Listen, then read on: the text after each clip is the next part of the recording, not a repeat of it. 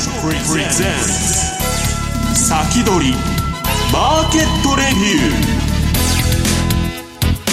こんにちは石原潤です。リスナーの皆さんこんにちは。辻るなです。この時間は楽天証券プレゼンツ先取りマーケットレビューをお送りしていきます。パーソナリティは現役ファンドマネージャーの石原潤さんです、はい、よろしくお願いしますそして今日のゲストは楽天証券株式デリバティブ事業本部長土井正嗣さんです。よろしくお願いします。よろしくお願いします。さて土井さんが2週間前にいらした時も最初コロナウイルスの話題をしたと思うんですが、うん、2週間経ってみて相場いかがですか？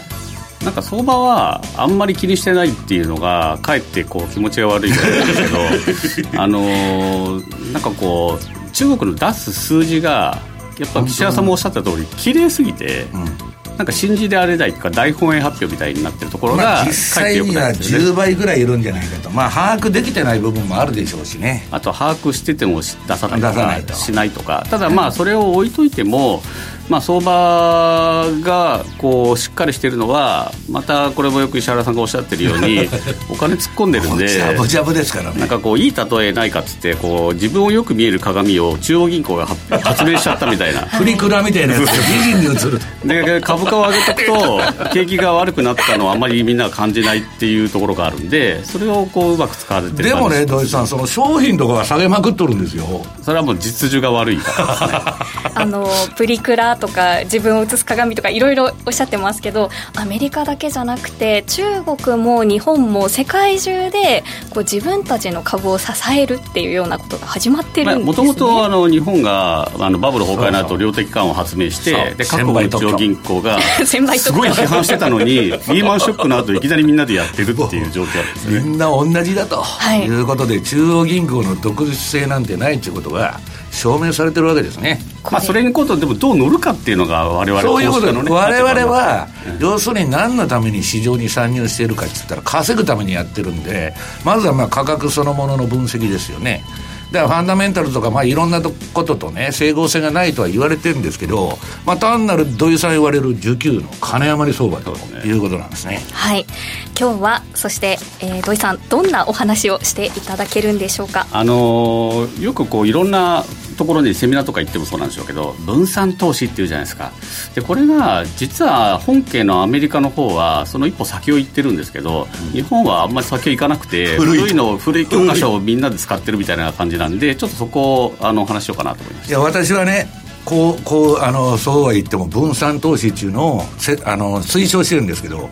私の推奨してるのは世間一般の分散投資とはちょっと違うんですね、はい、で土井さんが言われてるようにちょっと理論が古くてでみんなのレーダー利用が分散っていうもんですからもうみんなコピーキャットばっかり真似してやってるんですけど今の相場っていうのはね中央銀行バブルですから全部買いと全部売りになると、はい、いうことに注意しなきゃいけないと。だから土井さんの今日のテーマっていうのは非常に私も興味深いと。いうことなんですね。はい。では今日の放送を聞いてちょっと自分のポートフォリオを考え直すきっかけにしていただければなと思っています、今日も YouTube ライブで同時配信しています。動画配信についてはラジオ日経の番組サイトからご覧ください。それでは番組を進めていきましょうこの番組は楽天証券の提供でお送りします。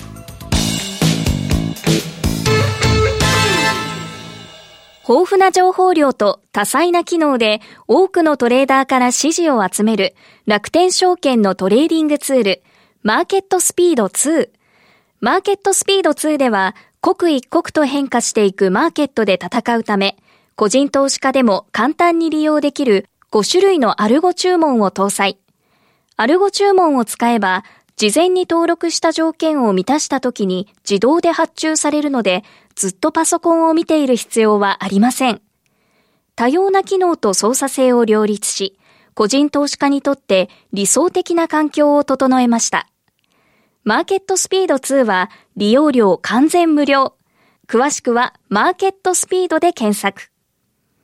楽天証券の各取扱商品等に投資いただく際は、所定の手数料や諸経費等をご負担いただく場合があります。また、各取扱商品等は価格の変動等によって損失が生じる恐れがあります。投資にかかる手数料等及びリスクについては、楽天証券ウェブサイトの投資にかかる手数料等及びリスクページや、契約締結前交付書面等をよくお読みになり、内容について十分にご理解ください。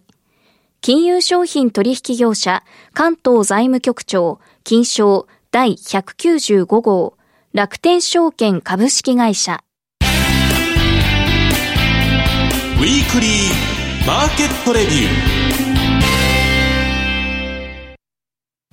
ここからは楽天証券株式デリバティブ事業本部長土井正嗣さんに分散投資について伺っていきたいと思います。はい、お願いします。あの、まあ、資料の一番最初にですね、まあ、よくある図、これあの当社で使ってる図なんですけど、卵を一つのカゴに盛るなっていう格言ですよね。うん、まあ、確かに言う通りで、一個にまとめておくと全部食らっちゃうんで、だから分散しましょうっていう、まあ、そこはいいんですよ。で、その、何に基づいてるかっていうと、まあ、4ページ目で、これあの、71年から99年って一回切ったんですけど、IT バブルのあの壊れる前ぐらいまでですね。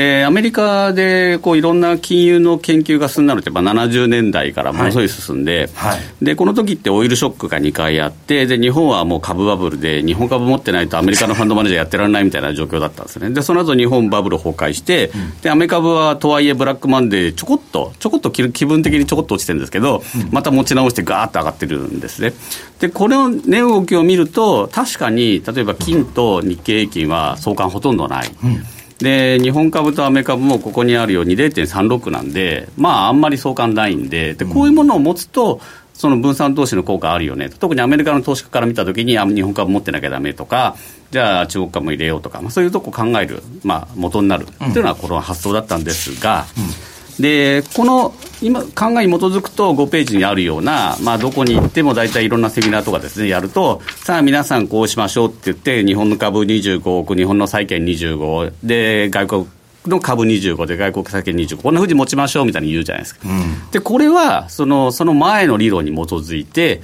まあ、要は古い教科書20年前の教科書を持ってきてそれに書いてあることをやってるっていうのはでもね GPIF が土井さん今これやってるんですよ日本株の比率が高すぎる GPIF は、まあ、なんちょっとなんなんですけどあのもし訳あれですけど あのそれで勉強した方が結構偉いところに皆さんいるじゃないですか。だかその人たちが決めるからそうなるっていうのとこれ何がいいかっていうと結構楽なんですよ。最初に資産を割り当てたら、あと黙って見てるだけなんで、あのやりやすいし、で3年に1回ですからね、そうなんですね。ただやりやすいし、言い訳も古い教科書通りだから文句言われないっていうのがあって、で、みんなやる。ただ、これ日本はやってるんですけど、海外の投資家はもうこれ、あんま聞かないよっていうのは分かってきてて、やり方変えてきてるんですよね。うん、で、6ページがその現実の世界で、ここじゃあ20年どうかっていうと、IT バブル崩壊して、で、日本はリソナショックっていうのがあって、ようやくここでバブルの後始末が終わったっていう、平成の特性例と言われたら、リソナの救済ですね。そうですね。はい、で、その後2007年から、まあ、パリバショックっていうのがあって、あの、リーマンショックって言われているんですけど、一応世界ではグローバル金融危機って言われてるんですね、うん、世界金融危機。で、一連のいろんな金融機関がバタバタいったときには、もう相関っていうのが、えー、金と日経でも0.44、日経平均とニューヨークダウは、この2年弱の時は0.76なんで、まあ、これ、分散になってんのかなぐらいな状況ですね。で、その後は、日本株がまあ勝手にしのごのしてるので、えー、米株がガーッと上がって、こう、ワニの口みたいになってるっていう、こんな状況なんですね。で、これで、今どういう状況になってるかと7ページみたいになってて、まあ、時代は変わって、日本はちょっとこう、しょんぼりしてて、えー、日経平均とニューヨークダウ、まあ、を見ると、普通の時はアメリカ株の方が上がると、まあ、ガウハと見てても、もう本当に上がるんですよ、うん、でもショックだけは日本株は突っけ合う、下がる時は一緒に行きますって感じ。土井さん、何、米株買わないとだめだってことですよね。米株買わないとだめだっていうのと、うん、日本株と米株だと、いざっていう時は、あんまり役に立ちませんよっていうか、分散になってませんよっていうのは今のところですね。はいうんで、8ページこれをまとめると、じゃあこれからはどうやってそのリスクを減らしていくかっていう考え方ですね。まあ、一つは日本株だけの分散投資で、これは意味ないし、まあ、日本株の中でゼネコンとまあメガバンク持ちましたとかやってても、みんなドーンって下がるんで、あんまり意味がないと。うんだから普通の時は、当然そういう面の動態、人口動態がいいアメリカとか、まあ、インドとかインドネシアとか、こういうとこ持った方が、日本とか韓国とか中国持つよりはいいと。で、ただ、あの、暴落時には同時に下がるんで、ただ持ちっぱなしはだめと、でどうするかっていうと、戦略を変えるんですね。で、投資戦略を変える。で、例えばなんですけど、えー、ペアトレードやれば、少なくとも日経平均とかのリスクは取らないんで、うん、えー、違うリスクで投資できる。それから、イベントだけ狙うとか投資すれば、いつもはキャッシュで持ってて、ガッと入ってガッと抜けるので、うん、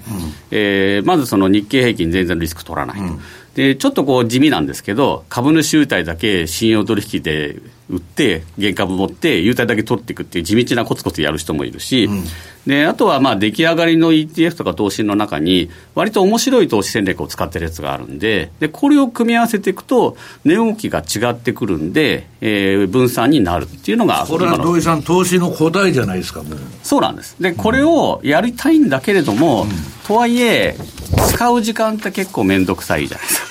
まあどんだけ投資に使う時間使うのかで、えー、例えばもう1週間のうち15時間使いますっていう人と、いや、やっぱり趣味の方が大事です、仕事忙しいです、1週間のうち30分しか使えませんっていう人だと、当然戦略変わってこないとだめですし、まあ、その方の後こうリスクトレランスっていうんですかね、リスク体制、どんだけ肝が座ってるかっていうか、あのえー、ガーッと下がった時に買いに行けるかどうかで、これも結構大事で、そういうのに合わせて戦略を練っていかなきゃいけなくて、まあ、労力かかって、ストレスがんがんかかっても大丈夫、その代わりがっつり年間3割目指しますっていう方と、いやいやいや、そうは言わなくて3%でいいよっていう人は、まあ、この辺の使い分けですね。えっ、ー、と、まあ、ゼロでいい人は預貯金ですけど、まあ、もうちょっと勝ちていきたい人はアメリカ分の ETF とか、でもうちょっと頑張りたい人は、えーまあ、日本株の個別株で選い、まあ、いいやつ選ぶとか。で、もうちょっと耐えられる人だと、じゃあインド行きましょうとか、フィリピン行きましょうとか。で、すごく時間使ってくれる人だと、いや、ここのイベント面白いなとか、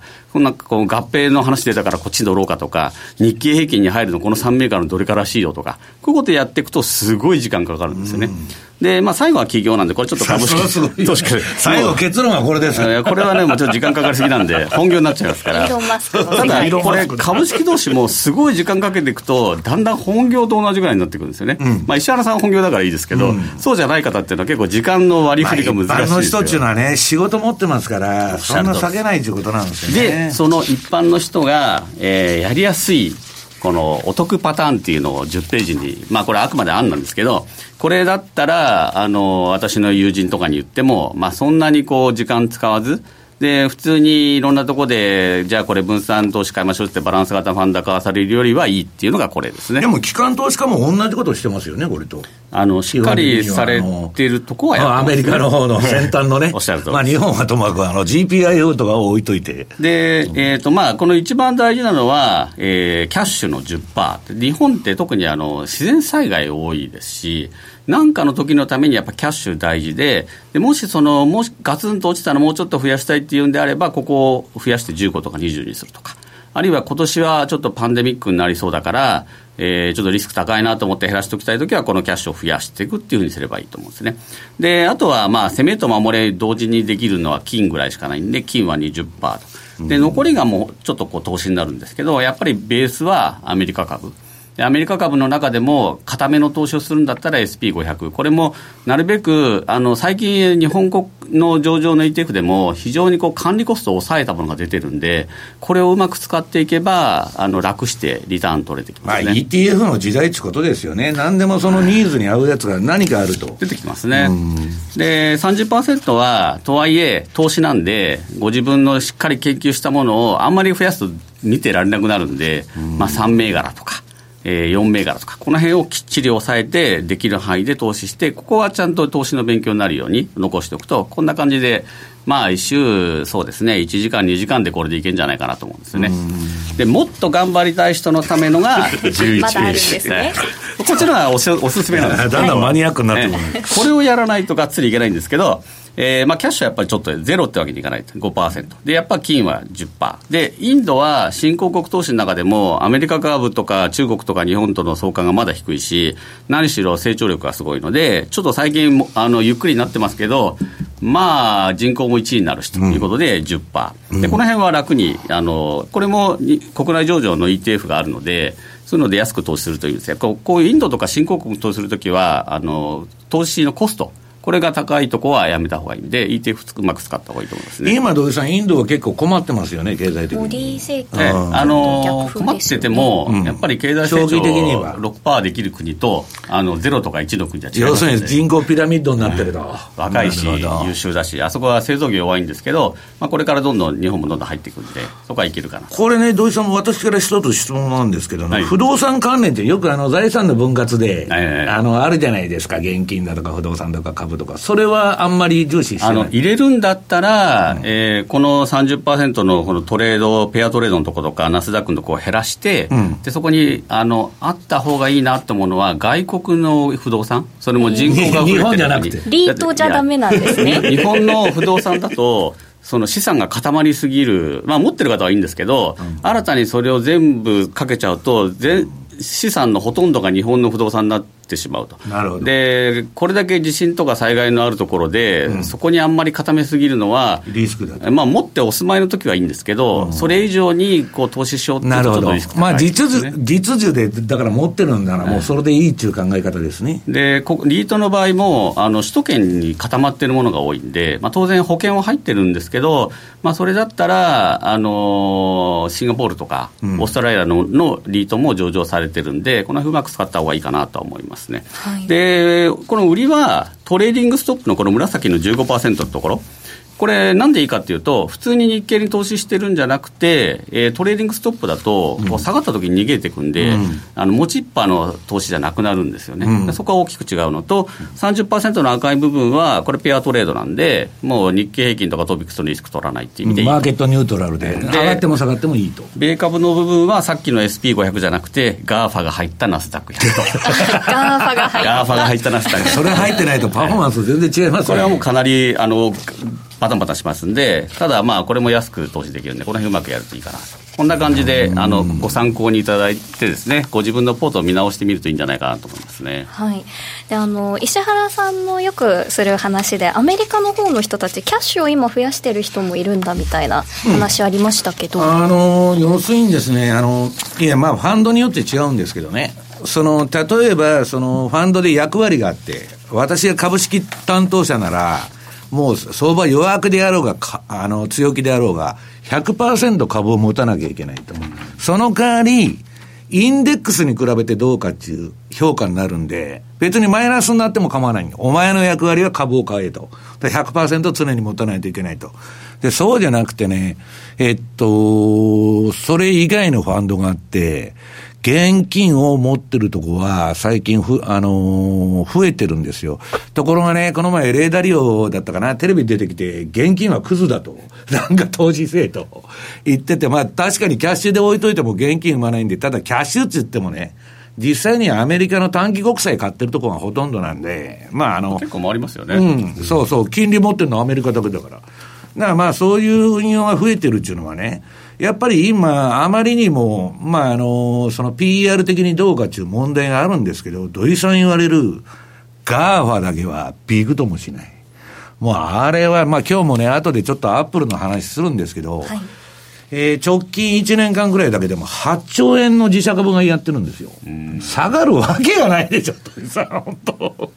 まあなんか、ただあの、アメリカの昔ニフティフィフティって言われた時代があるじゃないですか。だからそれもいつまでも続かないんで、どこで降りるかですよね。うん、70年代にあいああってね、えー素晴らしい50銘柄というのはあったんですけど、まあ最終的にはね、えー政策当局の利上げによって、それは崩壊した。今回サンダースとか当選した日には一気にね、なくなりますからね。なんかあの、ニューハンプシャーで頑張りましたね。買っちゃいましたから。はい、そのあたりあの今日は延長戦が賑やかになりそうですね、で土井さんにあのいろいろと質問も来ていましたのでこの辺も延長戦ではい。進めていきたいと思います、土井さんどうもありがとうございました、はありがとうございました。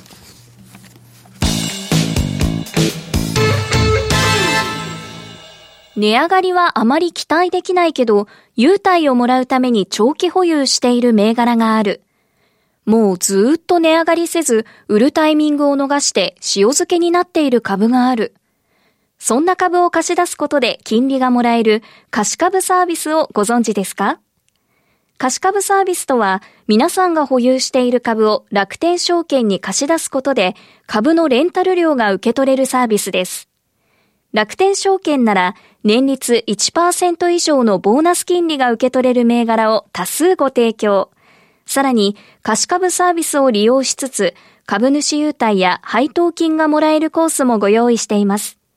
詳しくは楽天証券貸し株サービスで検索。楽天証券の各取扱商品等に投資いただく際は、所定の手数料や諸経費等をご負担いただく場合があります。また、各取扱商品等は価格の変動等によって損失が生じる恐れがあります。投資にかかる手数料等及びリスクについては、楽天証券ウェブサイトの投資にかかる手数料等及びリスクページや、契約締結前交付書面等をよくお読みになり、内容について十分にご理解ください。金融商品取引業者、関東財務局長、金賞第195号、楽天証券株式会社。石原淳の相場の肝。ここでは現役ファンドマネージャー石原淳さんにこれからの相場の肝について伺っていきます。さて CM の間でも話していたんですがコロナウイルスのこの定点観測している表を持ってきていただいたんですが、はい、赤いところが増えてきましたねこれねあの私は感染者数がいつピークアウトするかっていうのを気にしてるんですけどどんどん増えててで、まあ、さっき土井さん言われるように、実際には何いるのか分かんないというような状況で、でね、私、あの、病気の専門家でないんで、それはね、医者にもね、その、知り合いの医者にいくらか聞いてるんですけど、人によって言うことが違う。まあ、新種の風邪ぐらいだっていう話の人もいれば、もっと深刻に受け止めてる人もいると。ただ、いずれにしても、えー、相場をやる上での焦点は、中国のね、工場とか、まあ、世界のサプライチェーンの、もう完全にビルトインされてる中国の工場が稼働するのかどうかなんですよ。だからその土井さん、日本のね、自動車メーカーなんて2月の末まではダメだと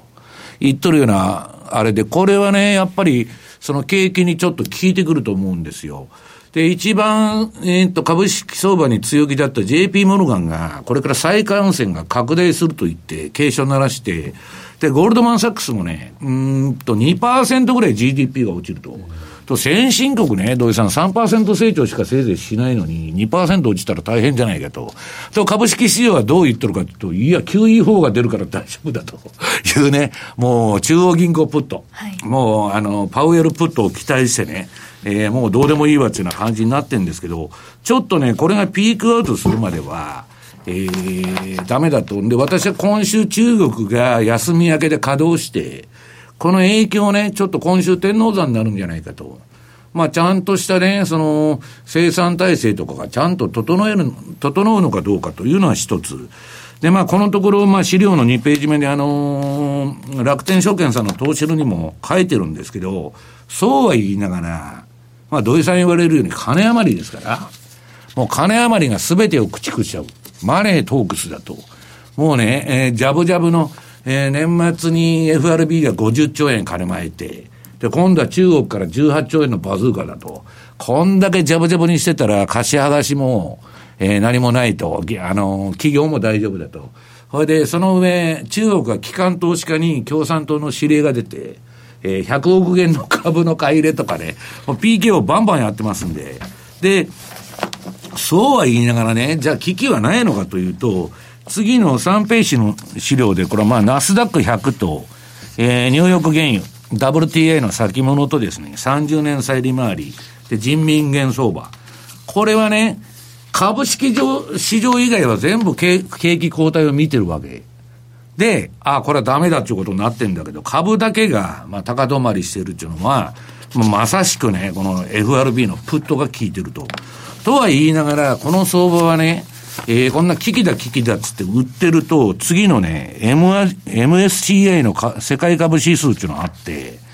これ土井さんもう前年戻ししとるんですよ。やっぱりその株価指数とかに採用されているようなものは上がりやすいと、うん、ただ、まあ、されてないようなもので、えー、例えば観光に依存してるとか、中国に依存してるとか、うん、まあ、そういうところは日本もだめだし、アメリカもだめで、で、そのパンデミックっていう意味では、うん、あの、中国で止まらないケースもあるじゃないですか。うん、で、仮にインドとか、バングラデシュとか、衛生状況で悪いところ、あるいはアメリカでも、インフルエンザ B 型で1万人以上今年亡くなってるじゃないですか。で、アメリカも結構貧富の差が激しいので、医療状態悪いところもあるんですね。そういうところに広がったときに、あのパニック的になるっていう可能性も若干出てきてるなと思います、ね、いや、だから私はね、エボラ熱みたいな、あんなすぐね、かかったら、もう熱が出てひっくり返っとるというのはね、人が移動しないし、病院に隔離されてるから、逆にパンデミックリスクっていう意味では安全なんですけど、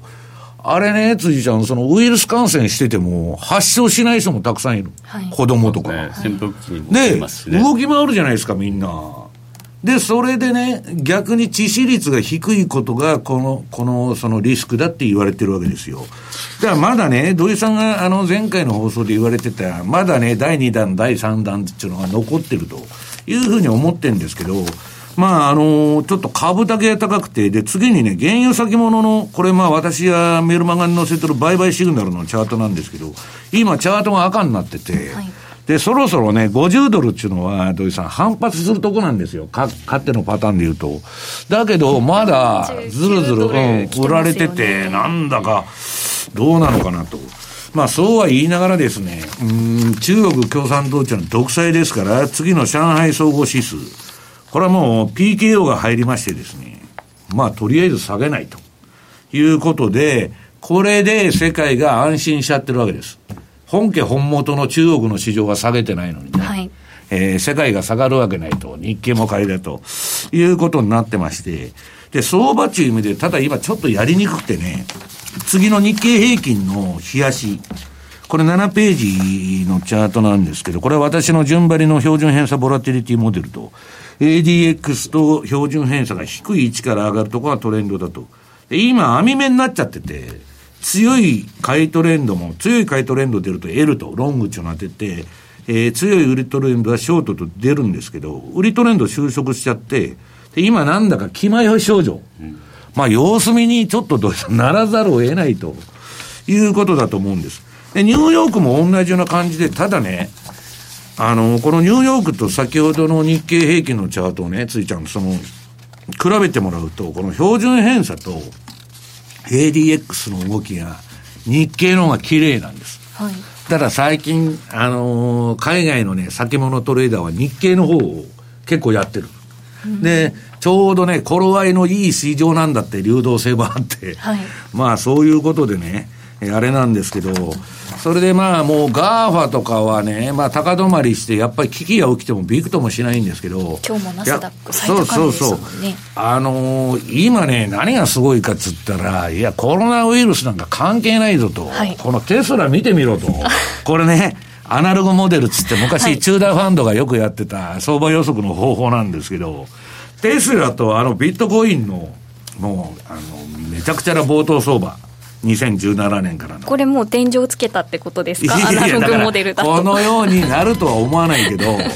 このぐらいねテスラっていうのは上がったんだと。まあこれはね、はい、投機筋の買い戻しが一番原動力ではあるんですけど、はい、それにしてもねどこ吹く風なんですよ。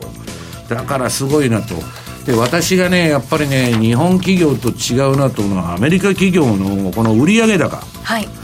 えー、次のね10ページ。私まあ、うん、そろそろ行きたいんですけど。あそうだそうだ。じゃあもう延長戦でちょっと 時間がなくなっちゃったんで。延長戦でちょっとアップルの話をして、はい、そこから土井さんの質問とか入りたいと思います、はい、延長戦から本編が始まるかもしれません今日は。では土井さん石原さんありがとうございました、はい、ありがとうございました。この番組は楽天証券の提供でお送りしました